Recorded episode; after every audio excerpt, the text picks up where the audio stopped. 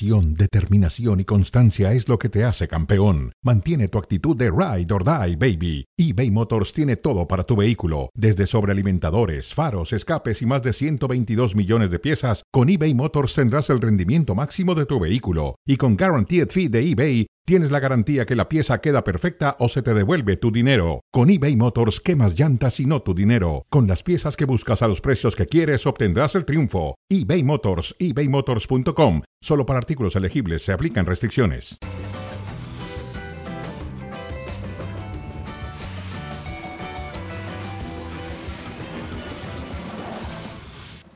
Para todos y bienvenidos a Cronómetro. Acá estamos con mucho gusto, Jorge Ramos, un servidor Adalberto Franco con ustedes. Mucho que platicar, interesante lo que se viene a nivel deportivo el fin de semana. ¿Qué pasa, Jorge? ¿Cómo andas? Bienvenido.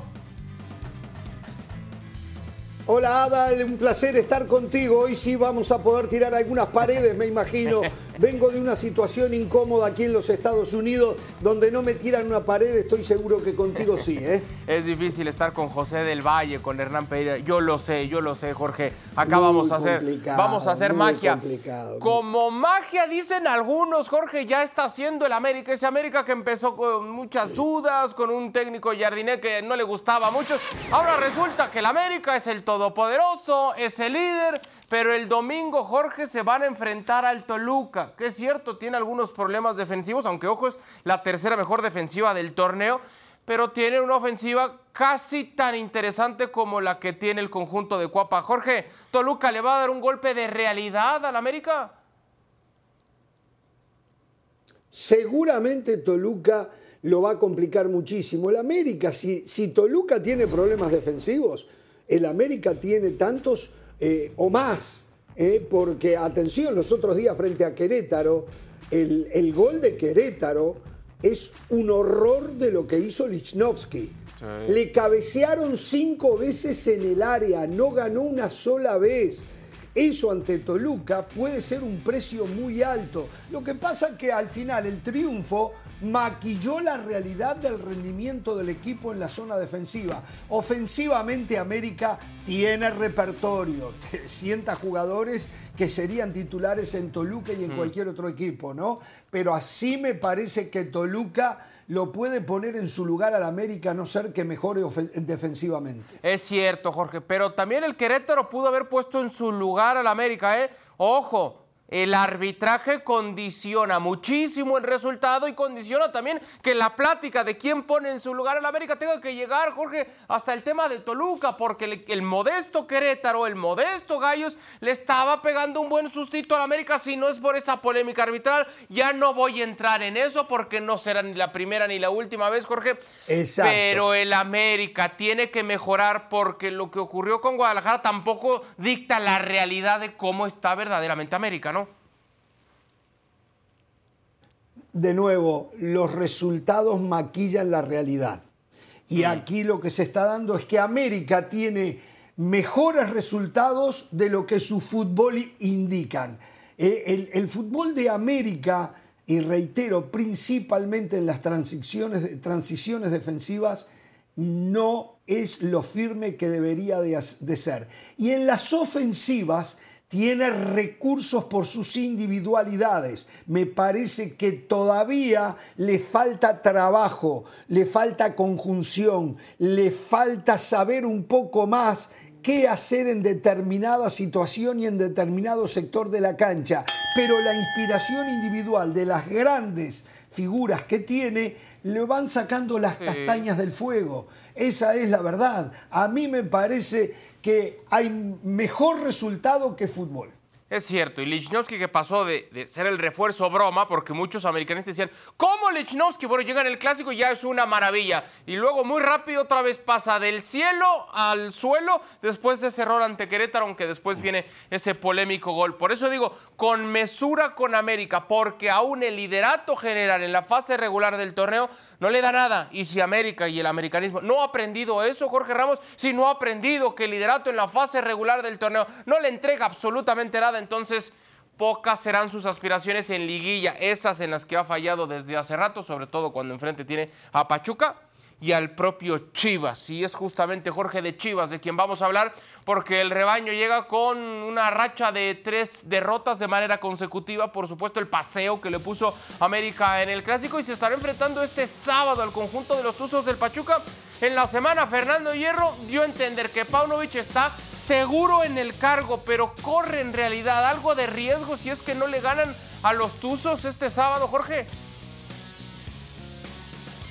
Yo pienso que no corre riesgo primero por lo que hizo en el campeonato anterior, tiene una espalda amplia y aparte porque tiene el respaldo de Fernando Hierro, que tiene una cultura futbolística eh, diferente a lo que se acostumbra por estos lares, donde dos derrotas te echan. Creo que Fernando Hierro va a pelear para que Paunovic pueda sostenerse y deberían de sostenerlo. Me parece que es un muy buen técnico con poco plantel, con niveles de futbolistas que hasta no hace mucho eran los que hacían diferencia, acaso Alexis Vega, y hoy no saben qué van a hacer con él, si lo van a renovar o lo van a dejar libre. Entonces, si ya no había mucho plantel y aquellos que se destacaban hoy también están muy por debajo de sus posibilidades, la realidad es lo que es. No tiene un 9, no encuentra la forma. Este chico Marín no puede ser un 9 para Chivas. Tendrá que buscar alguna otra alternativa que ya las ha buscado. Puede ser Cisneros, no lo sé. Tiene dudas en el lateral derecho. Creo que debería jugar siempre Mozo antes que el Chapito Sánchez. Eh, es una, se le vino abajo el Tiba. Entonces, mm. ¿es la culpa del técnico o es que el rendimiento de los jugadores hoy no está en el nivel que tuvo en la temporada pasada. Yo creo, Jorge, que estamos acostumbrados a que en el fútbol mexicano, como bien mencionabas, se daba una seguidilla de malos resultados y empezábamos con el desfile de entrenadores, los bandazos en los proyectos. Y Fernando Hierro, así como declara en esas conferencias de prensa que le gustan a muy pocos, porque todo el mundo quiere que, que hable, que exhiba, que desnude el interior de Chivas, y así como trae tranquilidad, ese ecuánime. Lo mismo va a pasar en el proyecto. Al margen del presente, la actualidad de, Chivas es muy mala, sí están en una crisis, pero yo también coincido que Paunovic está firme al margen de los resultados que está teniendo. Decías lo de Mozo, al parecer volvería la titular junto con el Pocho Guzmán, el sacrificado entonces sería el Guti, Eric Gutiérrez, tan criticado por ralentizar el juego de Guadalajara, bueno, le tiene que seguir moviendo Paunovic a estas Chivas porque no pueden, Jorge Ramos, por ningún motivo Chivas puede perder este sábado ante Pachuca. Hay que revertir esa inercia negativa de manera urgente, Jorge, urgente. Y tiene suerte que a Pachuca le han desarmado el equipo. pero Almada de a poquito empieza a encontrarle la forma y siempre un equipo de Almada es peligrosísimo. Eh, la realidad es de que Chivas está lejos de lo que debería de ser. Esa es la realidad.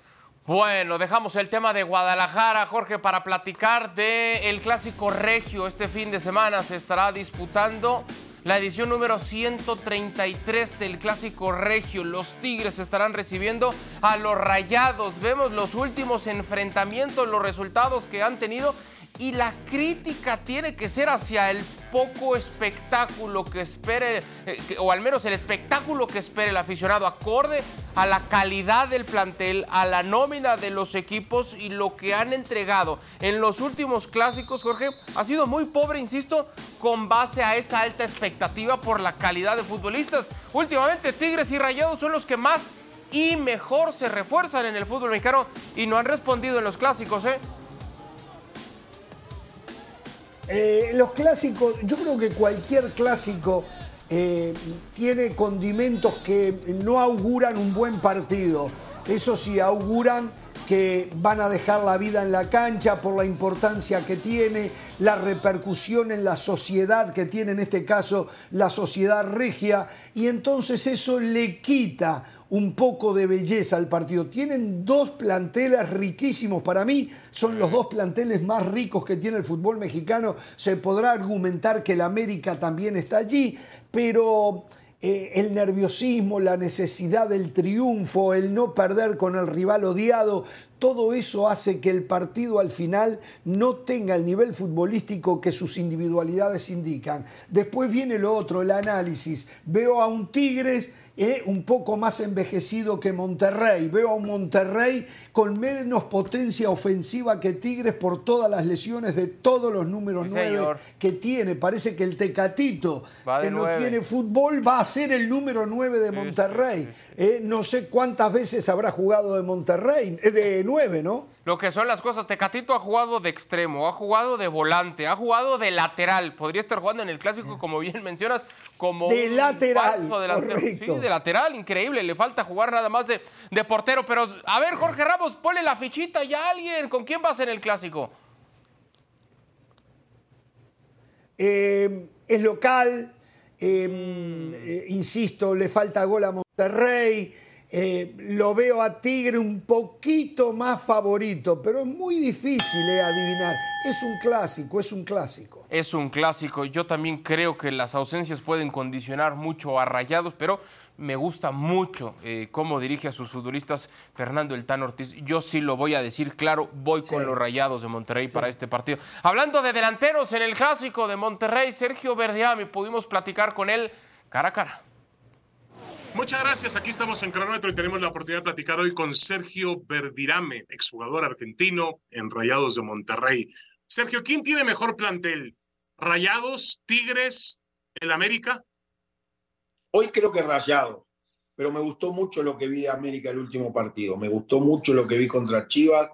Me parece que en Valdés eh, tiene un jugador que eh, pasa un momento espectacular, Fidalgo, eh, Brian, que, a ver, en el uno contra uno es igual de desequilibrante que puede ser el Tecatito, que puede ser el Cortizo, que yo te lo nombraba. Y Tigre tiene un plantel de gente ganadora, de gente quizá que no está, a ver, espero que no se malinterprete mis palabras, no está en el mejor momento de su carrera, pero yo en un equipo donde está Nahuel Guzmán, donde está Guido Pizarro, donde está Quino, donde está Guiñá, lo tengo que respetar. Y me parece que los tres tienen buenos planteles pero si a mí me das a elegir como entrenador uno, hoy me voy con Rayado. Sergio, este Rayados de Monterrey, hoy el equipo está más obligado a ser campeón, no se conforma con un subcampeonato. Hoy no. Hoy cambiaron las cosas y hoy Monterrey, si no es campeón, no es un buen torneo. Monterrey, de, encabezado por Tato Noriega, hizo un gran trabajo de contrataciones. Me parece que la traída de Canales y de Tecatito fueron sobresalientes y eso obliga todavía más al Tan a ser campeones. Yo lo decía el otro día, para mí la directiva ya palomió. No es que palomió la temporada, porque todavía hay muchas cosas por hacer, pero ellos como directivos ya formaron un, e, un equipo muy competitivo. Hoy Monterrey, si no logra el título, sí va a quedar con una deuda. Monterrey tiene una base con Gallardo, con Romo, seleccionados eh, mexicanos prácticamente hoy titulares en la era del Jimmy Lozano y también tienen Cortizo, sobre todo el tema de Cortizo, que a mí se me hace lo que está haciendo espectacular, y Corona, que lástima la, lesión que tuvo, porque en el uno contra uno yo creo que hay pocos jugadores tan desequilibrantes como Tecatito, y lo demostró el otro día con León en 40 minutos, a mí, a mí particularmente en 45 minutos me volvió loco. Eh, Sergio, los clásicos no suelen ser partidos muy espectaculares, pero ¿lo ves con las condiciones para ser un partido espectacular? Ojalá, David, porque lo dices muy bien. Hay muchas veces que los entrenadores en los clásicos juegan a no perder y no juegan a ganar, juegan a no perder. Al resultado, a ver, me mantengo en el 0 a 0, si hago un gol lo gano, y así ha sido muchas veces el clásico regio. Pero hoy veo a dos entrenadores, tanto Siboldi como el Tano, que no saben jugar a la defensiva, que son más de proponer. Me gustaría ver un clásico abierto, un clásico, no digo de goles espectaculares, hablo de, de llegadas, de, de vibrar, de que la gente vibre. Me gustan esos clásicos que al tú por tú.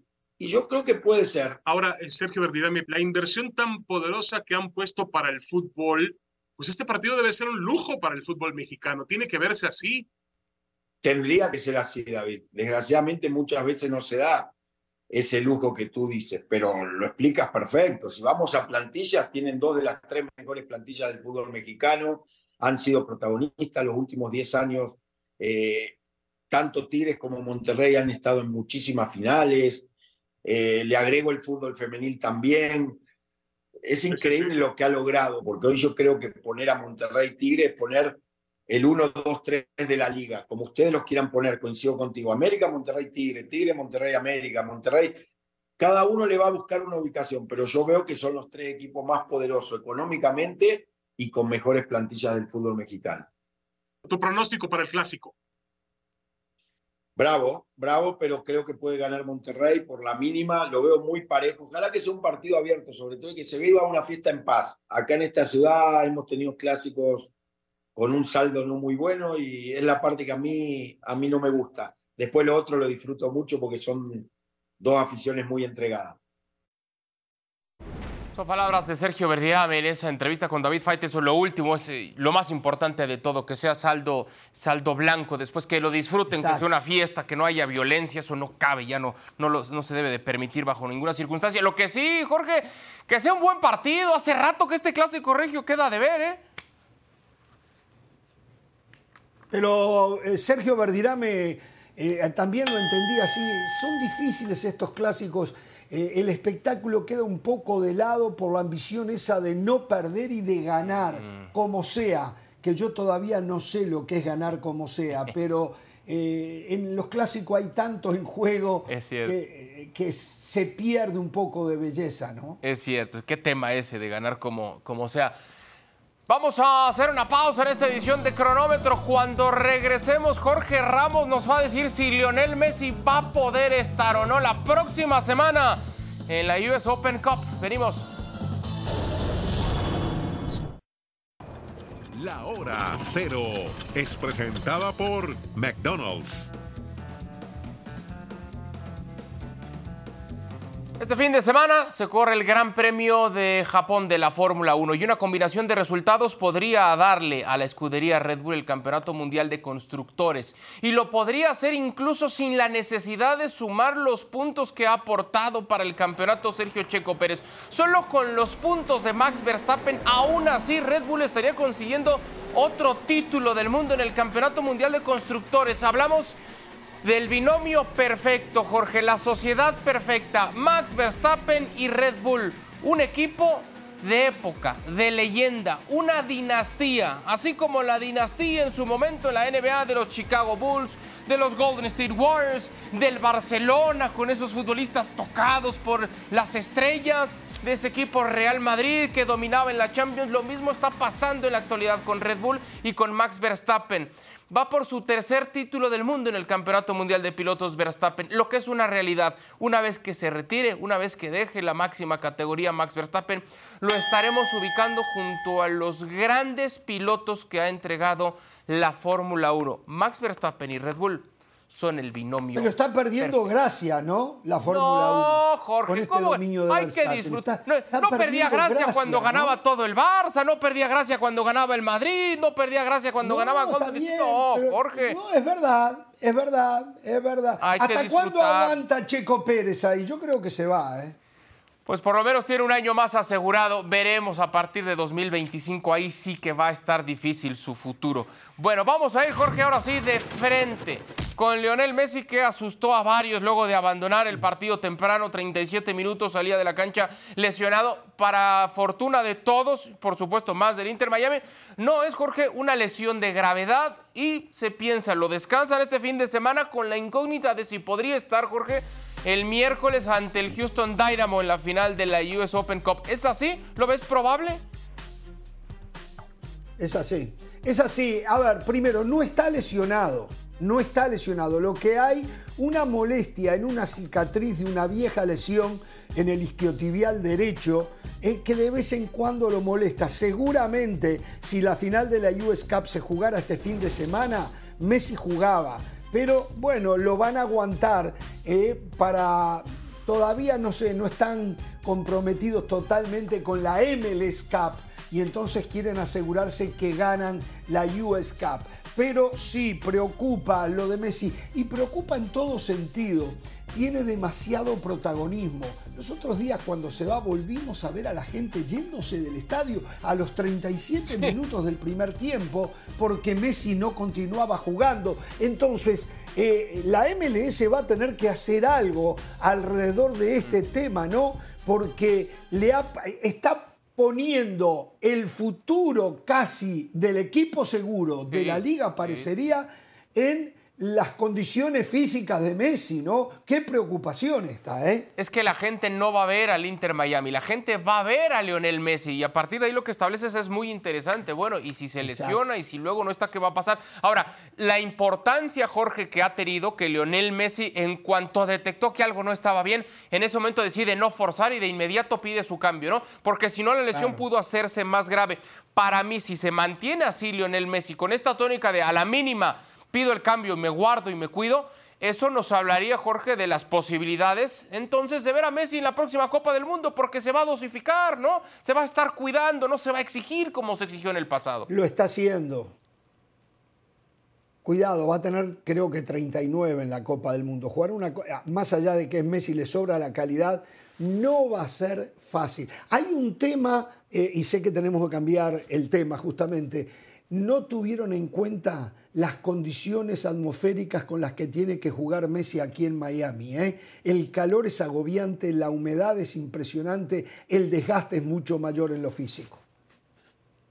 Es cierto, es un tema que no es menor y que tendrá que considerar Messi, el equipo médico y físico del Inter Miami. Este domingo, Jorge, el Atlético de Madrid se estará enfrentando al Real Madrid, un equipo merengue que al margen del funcionamiento ha conseguido la máxima cantidad de unidades en liga, que sufrió en la media semana en la jornada de Champions, pero consiguió la victoria y que ha tenido un dominio en los últimos 10 derbis madrileños sobre el Atlético de Madrid. ¿El cuadro colchonero podría sorprender a los merengues?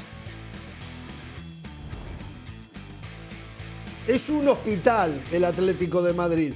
El Real Madrid tiene una oportunidad única para seguir con esta racha positiva.